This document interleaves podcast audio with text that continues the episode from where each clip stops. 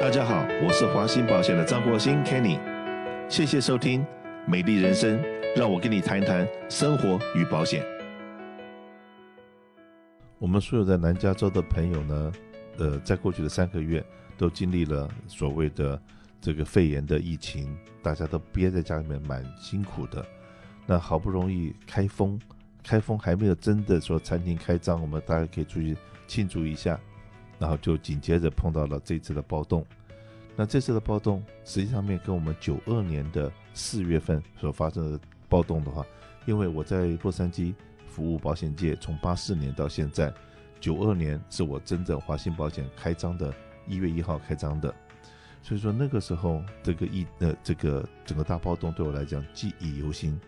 因为一个新的 agency 刚刚成立，然后生意是欣欣向荣。那尤其那个时候，我们有一个保险公司叫 Western International，是一个华人的骄傲，是一群这个华人朋友，然后在这边集资成立了一个保险公司，然后服务韩国人社区、华人社区。那那个时候，不管旅馆业、小型的零售业、当堂的 wholesale，几乎都是他们的客人。那经过了这个四月二十九号九二年的这个暴乱，那我跟各位报告一下好了，实际上这一次的暴乱。然后跟九二年的暴乱比较起来有什么大的差别？因为我是经过九二年的暴乱，所以我可以敢讲这个话。那个时候从电视机的镜头上面看到是到处是人潮，然后在抢跟烧。那这一次我们看到抢的画面是蛮恐怖的，没错。可是呢，那个是集呃集中在某几个点。当九二年的暴乱开始的时候，是全面性的。那整个当趟一直到七一零的往南边走的整个都是乱。那呃，从这边的有个数字可以跟大家报告一下，在九二年的那四天里面，有一千五百栋房子被烧了，然后有五十五个人死亡，有两千三百人受伤。那这个有六百多起的这个纵火的案件，等于是整个城都是乱的。那光是我刚刚讲说，Inter Western International 这家保险公司。它的保户里面有八千多个保单，那时候在在市场上面，那到九月份它就撑不住了，它就 file bankruptcy。那那个时候它的这个在寻求理赔的金额两千多万、三千万不到的数字，那还好。那那个时候呢，我们有所谓的呃 CIGA 就 California Insurance Guarantee Association，那有它有保险公司倒了，那最后有 CIGA。来承担起大部分的赔偿的责任，有保险管理局的这个保证基金。那可是呢，你不要忘了，它保证基金那个时候最高的保证额只有到五十万，也就是说你超过五十万的，就像 FDIC 银行的银行倒闭，现在是保到二十五万，过去是十万，对不对？它这到了五十万以上，那就像有的小的旅馆 motel，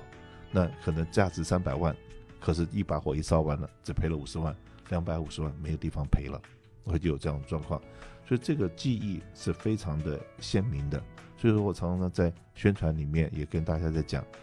有的时候我的胆子是比别人小，比别的同行要小很多，因为我们看过太多的事情，经历过太多的事情，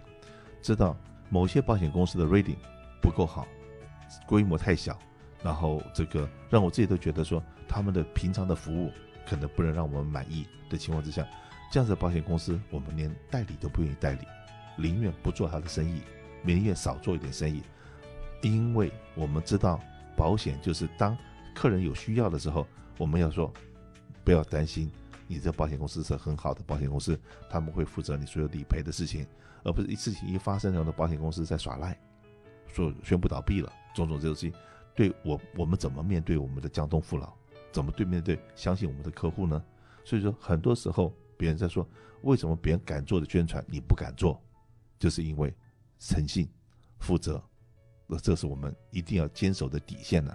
所以九二年的这件事情，跟我们现在二零二零年所碰到的这个现在的 right 的这个暴乱来讲的话，洛杉矶实际上面因为收取了二十七年前的这个教训，那请了 National Guard 进来的速度够快，然后以及呢，洛市警察局。跟洛县警察局，跟所有各个地方的警察局的警戒心，因为很多警察当年那个时候二十七八年前是小警察，现在还没有退休的，现在都已经做到警官了，甚至做到比较领导阶层了。他们知道大概会发生什么事情，所以说预备的、准备的，呃，这个应该是比较周全一点。那好，那我们这次看到这么多的这个全美，因为四十个城市嘛，那以及我们现在呢，包括哈冈，包括了罗伦汉，包括了戴蒙巴这些地方，也都有零零星星的一些所谓的示威。可是还好的是在这个附近的示威，因为这边大部分是住宅区，没有那种非常高级的商店，然后那种非常名贵的商店，所以说这边打砸抢，在我们东区来讲还算好一点。OK，那可是呢，既然我们今天谈到这个话题，就请到我们的商业保险负责人 Griffin 一起来跟他聊一聊。万一你今天不管你是开的什么样的店，你的保险买了什么样的保险，你不用担心这个事情发生了，就交给保险公司来处理吧。大家好，我是华信保险的 Griffin。那如果你有买商业保险，记得要看保单，因为商业保险里面呢，呃，有分呃责任险跟财产险的。那但是，一般如果你买是一个综合保险，那通常都是包罗万有的，什么都有的时候，通常你财产也会含在里面。那 vandalism 啊这种的恶意破坏的时候呢，那其实是 cover 在保单里面的。那你记得就是要第一时间保护好现场。那如果给人家砸了你的玻璃，那你要把木板先把你的砸的呃这个玻璃先封起来，然后马上要呃联络这个警察，然后再跟保险公司联络，然后把大概你的这个损失点一点再包过去保险公司这样子的。那如果因为你要修理，这段时间没有办法营业的时候，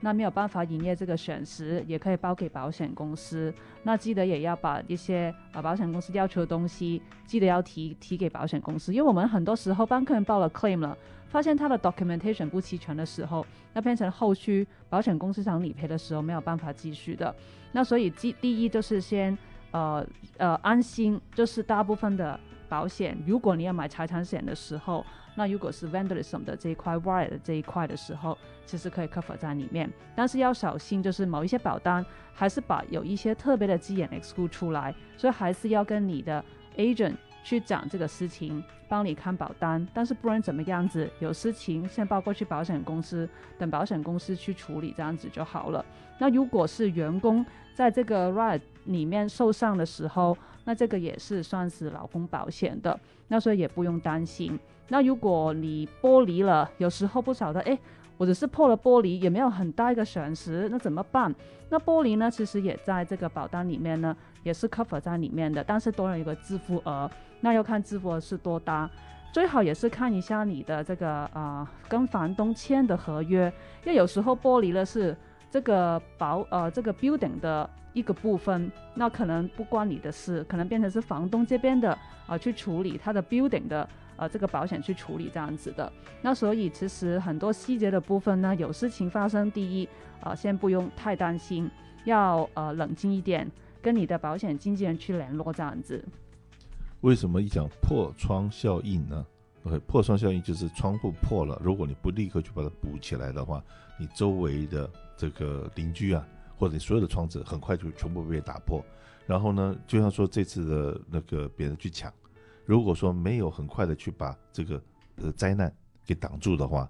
扩散的速度会很快。那因为这次呃不管是国民兵也好，警察局也好，很快的可以把这个事情给挡住了，那会让后面还想继续这个这个作乱的这些人，我相信百分之九十的人会包括我自己本身在内，看到的那个镜头，然后那个警察用他的膝盖顶着那个人的脖子，然后别人在求饶。你如果说今天是在比方来讲，他在反抗，你在在殴打的过程之中把别人弄伤了，我可以理解。可是你已经把别人上了手铐了，已经制服了，还这样子压在地上，那还有一种很缺德的，很缺德什么？夏天不是很热吗？他把你的脸压在地上，那柏油是多烫的，或者压在那个车子的那个引擎盖上面，原来引擎盖就很热了，太阳一晒更热，把脸扔到那边像就把人当 barbecue 一样。所以说，大家都知道，我们华信保险，我自己本人跟洛杉矶警察局跟这边警察局的关系都非常的好。为什么我们要建立建立这样子的关系？就是要让万一我们亚裔华人社区在这地方有任何不公平、被欺负的情形发生的时候，有立刻我们能够有正常的管道、正确的管道，能够为我们的社社区去发声，去争取到公平的权益。那真的很多人问我说：“Kenny，你在呃这个做保险业，做了呃呃在现到现在为止三十七年的时间，那我实际上觉得说我最骄傲、最光荣的事情是在九九年，然后那个时候呃做了这个道桥梁，做了成立了。”警察局顾问委员会就是把华人社区跟洛县警局把这个关系给建立起来，然后在过去的这二十几年以来，我相信以前我们华人听到了警察都像小孩子一样，OK，警察来了都会怕。